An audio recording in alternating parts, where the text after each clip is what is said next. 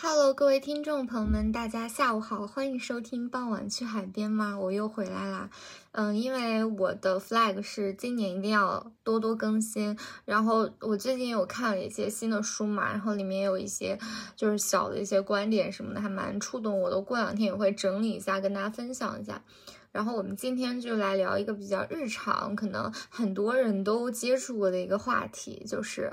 呃面试。在本期播客开始之前呢，欢迎大家给我点赞、留言、转发、收藏，就是给我做做数据好吗？就是你们的支持是我更新的唯一动力。然后我先来讲一讲我为什么来想来聊这个话题吧。就是我今天下午的时候，就是有面试一个工作嘛，我。其实昨天有面试这个公司，就是我这两天是面试了这个公司的两个不同的岗位，就是给我非常不一样的感觉。就是昨天的那个面试官，他可能就是比较强势的那种人，就是给你的感觉的语气比较凛冽，然后。我就觉得我在跟他谈话聊天的时候，我的语气也很急促，嗯，就是有一些说的也不太好，就很想要急于回答那个问题，因为他给你的状态就是他特别想要就是知道一个什么答案，就是好的答案，就是以那种眼神看着你。然后我今天又面了另外一个岗，然后这两个人就是面试官就很好，就是他们就是不是说他们就是。就给人的专业性的好，是他们给人感觉是两个很温和的人，就是他的那个温和，甚至让人觉得，甚至有一点到了社恐的那种地步。就是他们两个问我一些问题，问完以后可能就会关麦了，然后讨论一下，就是然后他们就会陷入个十秒的沉默，然后接着问下一个问题。就整个过程当中，比如说我说了什么，他们也会笑啊，认同我啊，就是给人感觉这个体验感比较好。然后就导致我面完这一场，我的心情还是蛮好的。就但是我昨天面完那一场，我可能就是有点烦，因为。当时这个面试都是面到最后的时候，他就问我一周能来实习几天。我当时就跟他说，我一周只能实习三天嘛，因为我要上课。但是当时电话面的时候，就是一般这种情况，如果你要确定这个人他能不能来，就是满足你的那个实习天数，你应该提早就沟通。但但是他当时就没有跟我沟通这个问题，然后。就是到最后面了二十多分钟，他提到这个问题，最后他说他希望找一个全职实习的人，就是一周实习五天。然后这个问题也有，就是让我觉得有点烦，因为我觉得这是一个原则性问题。如果你要找一个一周实习五天的人，那这是你的前提条件，你在一开始就要说，对不对？就你没有说，那我面试的结果好坏跟这个东西，它又没有什么关系。然后我就就是感觉体验感不好。其实我今天都有点不太想面了。然后我。两点面试，我一点半才起床，但是今天这两个面试官给我的感觉就很好，就是不管这个面试能不能过，就是让我有一种跟他们聊了一下天，蛮开心，心情蛮愉悦的那种感觉。然后我就正好想来，就是聊一聊关于我的一些面试经历，还有就是因为之前跟大家出过这个表达能力这一个方面嘛，然后其实面试就是表达能力。最好去印证的一个方面，因为就是你可能你的表达能力在日常生活当中，它只能帮助你多交些朋友，但是你面试，如果你表达能力比较好的话，它可能是直接一个影响你利益的一个方面。然后我就想来跟大家聊一聊，就是关于我怎么去看待在面试当中表达这个问题，因为。说实话，在我过往的一些面试经历当中，就是只要我的简历过了初筛到面试这一步，我的成功率几乎是很高的。就是我没有太栽在过面试上面吧。然后我觉得可能也有一些我的自己的小 tips，然后所以我就跟大家就是一起来讨论分享一下。如果有一些 HR 朋友，就是或者是一些。面试经历比较丰富的一些听众朋友们，大家也可以在评论区里面去聊一聊你们的一些面试经历啊什么的，就是跟我互动好吗？做做数据。就是我最开始找第一份实习的时候，是我大二的时候，距离今年其实已经过去了四年了吧。然后那一次就是我第一个面试的公司，我记得很清楚是快手。然后当时我就贼紧张，就是因为。可能之前没有面过吧，我觉得我就觉得我这个面试之前很紧张，面试的过程当中也非常紧张，就是有点绷着那个弦的那个感觉。就是他提出来每个问题，就是可能我都是他脑子短路那种，我就可能会出现很多嗯嗯啊啊的这种就是情况在。嗯，那场面试就是没有成功嘛，包括他后面让我用英语说一段自我介绍，我也没有准备这个部分，就是应变能力还是不够强。但是后来慢慢的，其实到今天为止，我觉得我面过的试应该也有十几场吧，一二十场吧。然后就可能有一些我自己的小经验什么的，我觉得我现在在面试当中算是一个比较从容的一个人，呃，但是我想说一个前提，就是我觉得你面试的感受的好坏还是跟面试官有比较多的关联的，就是很有可能一个面试官他的态度，就是或者是他的情绪也很能影响你面试的发挥，那这个就是也是需要克服的一个部分嘛。首先就是，呃，我过往面过的这些公司，其实不乏有一些比较大的，就是大家比较熟知的一些公司嘛。基本上很多公司提出来的问题，其实是，呃，针对于你个人的一些问题，就是比如说，呃，沿着你的实习经历往下深挖，包括你过往的一些经历，就是往下深问。就是，呃，因为可能我面的都不是技术岗，所以就是比较少有公司去，呃，问你一些很专业的一些问题。假如说你面一个运用户运营岗，但是我并没有在很多面试当中会听到有面试官问你，你对用户运营岗的理解是什么？呃，因为我之前也有听到过一个关于面试的一个观点，就是其实。面试这个过程，更多的会是让面试官在选择这个人，我愿不愿意跟他在一起工作。就是你的专业能力是一部分，就是呃，你有什么东西，其实很多东西都已经在你简历上面去体现过了嘛。其实呃，有就是基本上你的概况是符合他们的要求，他们才会邀请你进入到面试这一步。所以我觉得，在面试的过程当中，并不是要求你去展示你自己的呃一些技能有多强，而是更多的去展示你这个人。嗯，所以即使小红书上有非常非常多的面经什么的，我之前其实刚开始面试的时候也会看很多面经，就是他们写的自己对于面试问题的一些回忆嘛，然后去看这些问题，想自己怎么回答，然后包括去。嗯，背一些模板类的东西，但是我自己是不支持这么做的。就是那当然有可能这么做的人，他们也有很多人取得好的成绩。就是我个人的经验吧，就是我是会觉得，如果你背了很多模板的东西，或者是你就是去套很多东西，就是你想好一个更完美的回答，它有很有可能会导致一个，就是你在面试当中会很紧张，就是你会回忆你背的那些东西，或者是把你就是。他问了一些问题往你的那个标准答案上靠，那我觉得这个并不是一个好的方式，能让面试官更加的去了解你。所以我后来其实每一场面试之前，我最多的我会研究一下他的岗位 JD，就是他们需要什么样的人，就是一些技能是不是符合，就包括我对这个呃岗位的理解是什么，就是我会更多的把我的描述往他这个岗位上面靠，就是比如说他问一些经历，那我发现我。讲这段经历的时候，我更能够去靠到这个岗位的需求上面，我会这样，然后我会觉得这样的话，你面试的过程当中不太会容易很紧张，包括在前期准备上面，还有一个比较重要的点就是，呃，我觉得与其你去钻研，呃。别人的一些面试经历的回忆，这些问题，不如你把你的精力放在钻研你的简历上面。呃，首先就是你一上来要有一个自我介绍嘛，那你这个自我介绍，如果你说的很流利的话，那会给你后面的面试开一个好头。呃，不光是面试官对你印象比较好，其次就是你自己会有一个心理安慰，就是觉得说我这个，嗯，自己在这个方面上没有卡壳，我好好的总结了一下我自己，就是你后面就是会会缓解一些你的紧。张的，呃，其次就是我前面也说了，就是面试官他更多面试的问题都是从你自己的经历上面去深挖展开的，就是你你看到的别人回忆的那些问题，其实也是很多面试官通过他们的经历去展开一些问题，所以你一定要把你的目光放在你自己的简历上面，就是对自己的简历要做到一个很熟悉的一个状态，就包括之前其实我。呃，就是帮我朋友改简历啊，包括我自己写简历，就是有一个很重要的点，就是你写每一句话的时候，你都要构思好面试官会怎么问你。假如说我写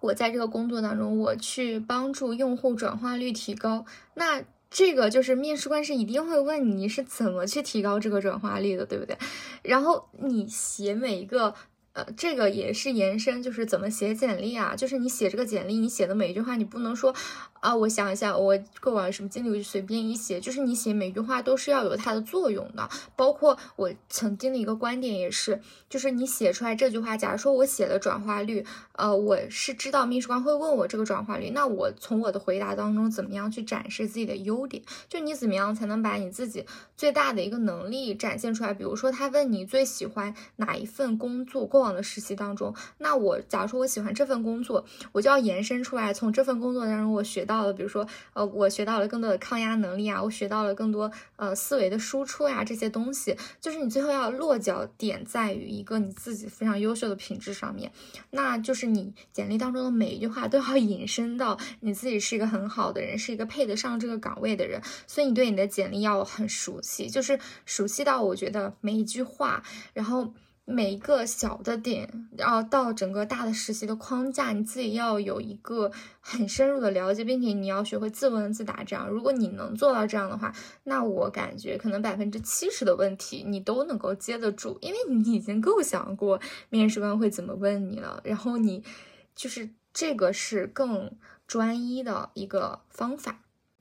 其次就是第三点，前期准备，就是如果你前面的两点都做不到，你也要做到的一个点，就是要自信。嗯，即使你准备的再好，如果你在面试的过程当中，你表现出来的人是你是一个嗯比较嗯迟缓，或者是你是一个就是比较结巴、比较更，然后表达不清楚的人，都不会给人留下一个特别好的印象。所以说，你自信从容的这个状态在其中，我觉得是占比很高的。然后你在面试之前，至少要给自己几个心理暗示，其中最重要的一点就是你是配得上这个岗位的。呃，我觉得这一点是需要所有人都去自我暗示自己，因为怎么讲呢？虽然说跟你竞争同一个岗位的人可能有很多，但是你要想你已经进入到面试这个环节了，那就意味着你的简历初筛是已经过了的，就是你基本的状况和跟你面试的这些人不会有一个特别大的差距。你到了考验你自己人格魅力的这个阶段，所以就是你不必要再去纠结你前面的这个能力配不配得上呀，就是这些方面你要觉得。我跟这个岗位，我们两个是双向互选的，就是即使他录取了我，我也可以不去。就是我在选择工作，工作也在选择我，我们是相互的。你不要总把自己摆在一个啊，我是被动的，就是啊，这个工作啊，永远都是在选择我，就是我要看哪工作砸在我身上，不是这样的呀。那即使你面试通过了，那到谈薪的过程当中，你不满意这个薪资，我们也可以谈呀。就是你最后。即使什么都谈好了，你有了更好的机会，你也可以放弃啊，对吧？我觉得，嗯，人还是要格局大一点。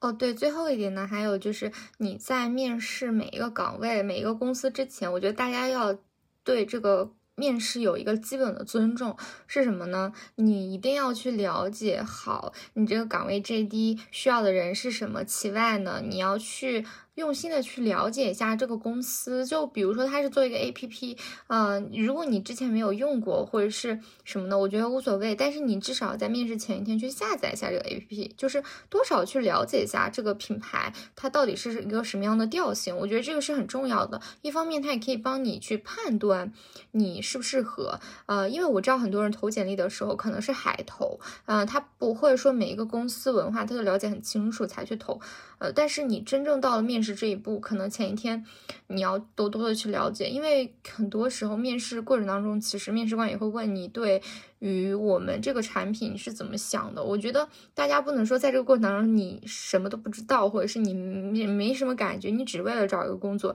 因为你自己也要对自己负责嘛。你是否呃跟他们公司的品牌文化契合，很大程度上会决定你进入到这个公司以后你。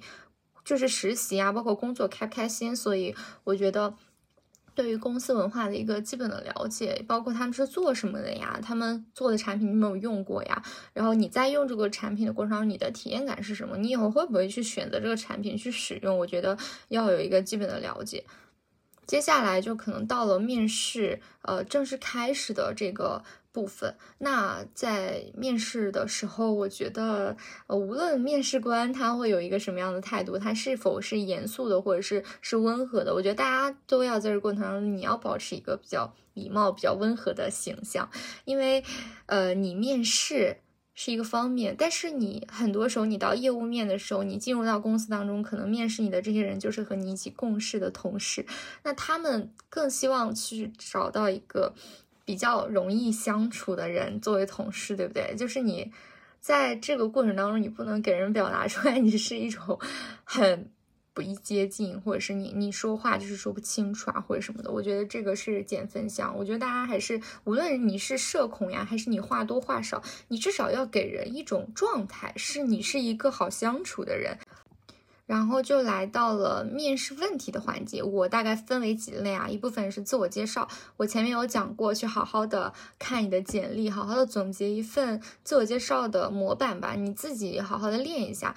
然后针对于每一个岗位不同面试的时候，你可以在你简历上稍微做一些调整，就是。把你觉得跟这个岗位比较契合的一些部分单独拎出来，都说一下。比如说你有四段实习经历，那可能这两段跟这个岗位比较接近，那你就。先着重的说这两段，然后你再说其他的两段，就是做一个轻重缓急的一个区分吧。包括你自己的一些个人性格呀，哪些能够贴近这个岗位，然后就是这么去介绍。你要让面试官对你也有一个重点吧，就是一下子就抓住这个人，他哪一方面更贴合我们，就是我们为什么需要他，就是他为什么能契合我们这个岗位，就是。你在面试的这个自我介绍这个部分你就可以去做到，然后下一个部分呢，就是对你简历内容的一个深挖。那基本上，如果你是有实习经历的话，你就把你的呃简历的内容多着重写你这个实习经历，因为在我的经验里，如果你有实习经历，加上你的校园经历，不是说是那种特别牛逼的。的话，基本上面试官都只会问你的实习经历，因为他们更在乎你过往有没有工作过，因为他们还找的是一个适合工作的人嘛。那如果你没有呃实习经历，你只有校园经历的话，那你就把你的校园经历去写的稍微丰富一点，就是写的职场化一点，包括你项目介绍呀、个人贡献呀，这么去写。呃，然后他基本上会问你一些呃具体你简历里面有的。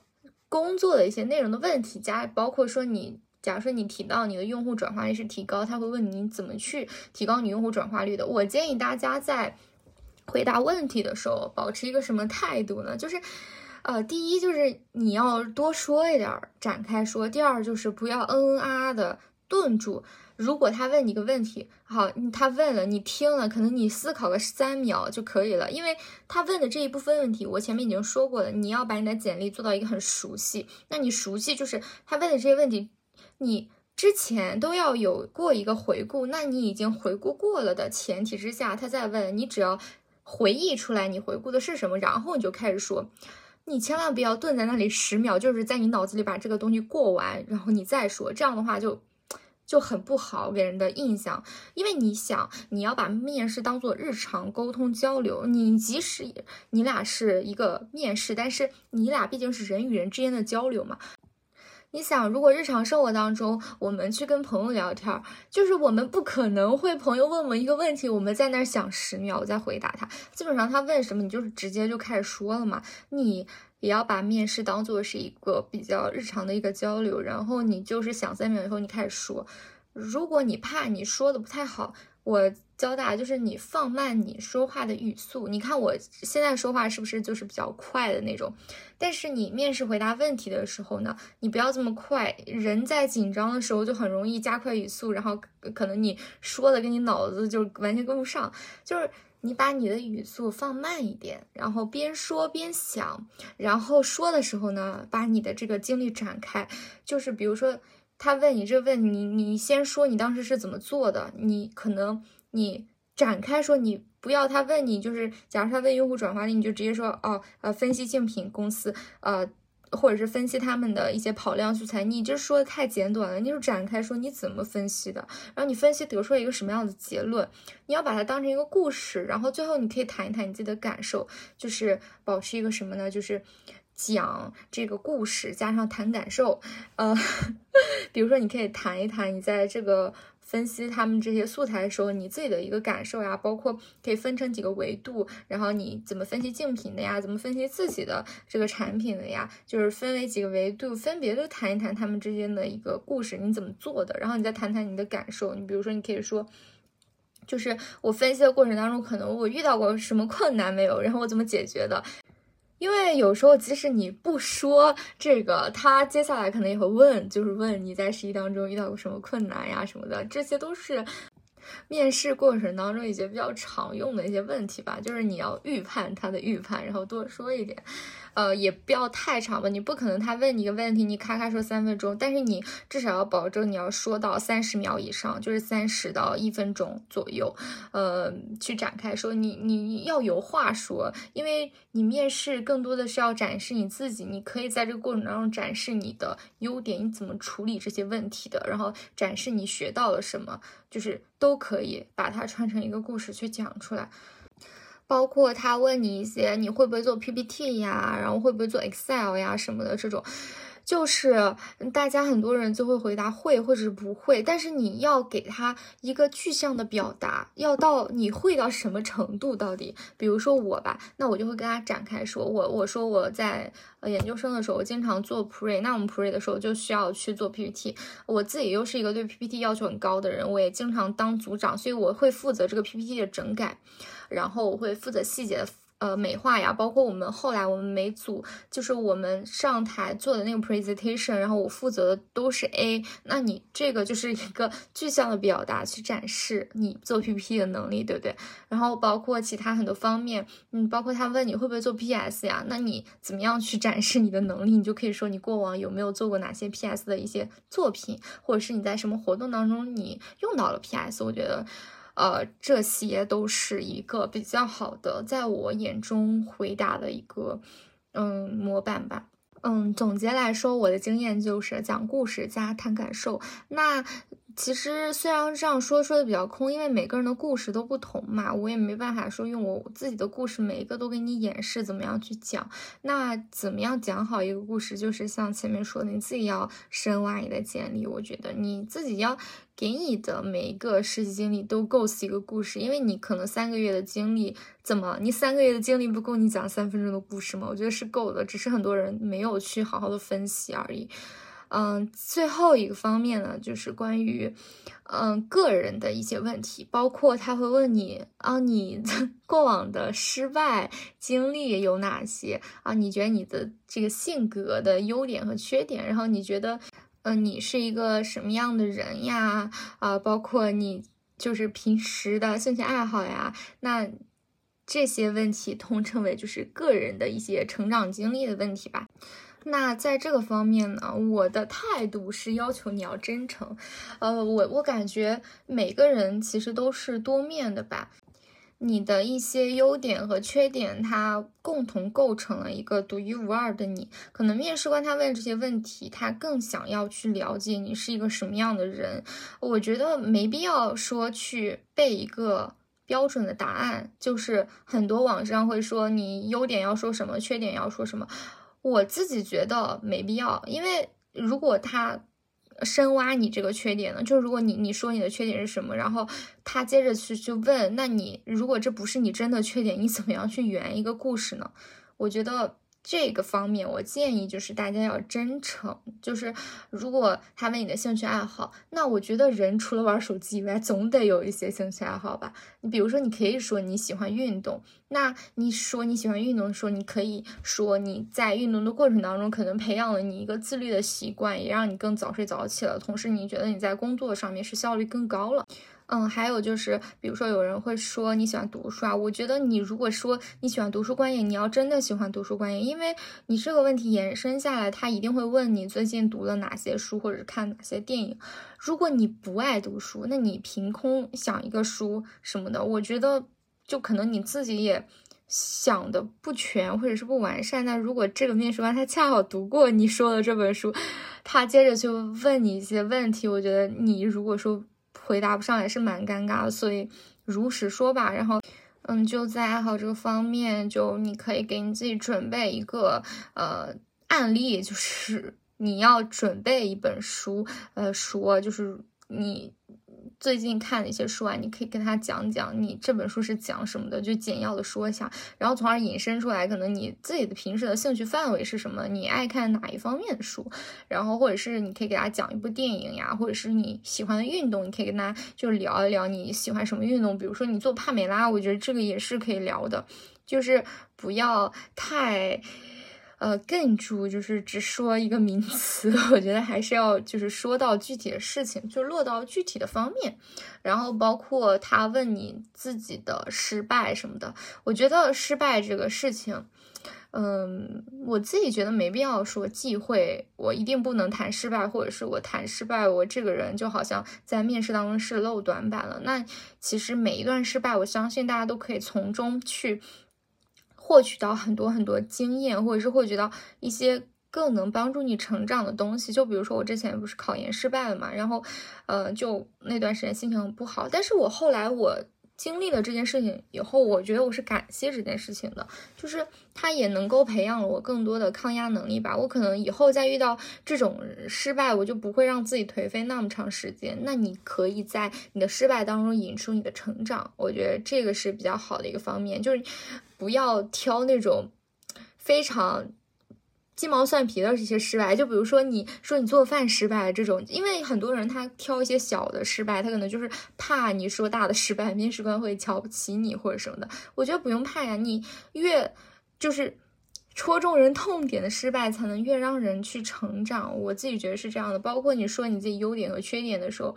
你其实人都是有自己独特的优点和缺点的。你说到自己缺点的时候，也没必要说太，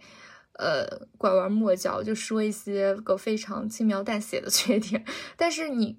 说缺点的这个时候，你可以就是去延伸出来，你未来想要怎么去成长，就是想要怎么样去改变你这个缺点，我觉得是这样一个逻辑。因为人是成长型的动物嘛，你面试官的这个人他也是人类，他之前也是从实习生过来的，我觉得互相之间真诚，然后聊得来，然后感觉你这个人好沟通，这些东西是比较重要的。好啦，我以上可能我就是即兴说的，说的也有点儿没有特别的有，呃，总结性或者规律性什么的。但是以上这些可能就是我的一些小的经验吧。然后如果大家有什么其他的问题，也可以问我。然后感谢大家的收听，我们这期节目就到这里啦，希望能对大家有一点小小的帮助吧。嗯，我们下期再见，拜拜。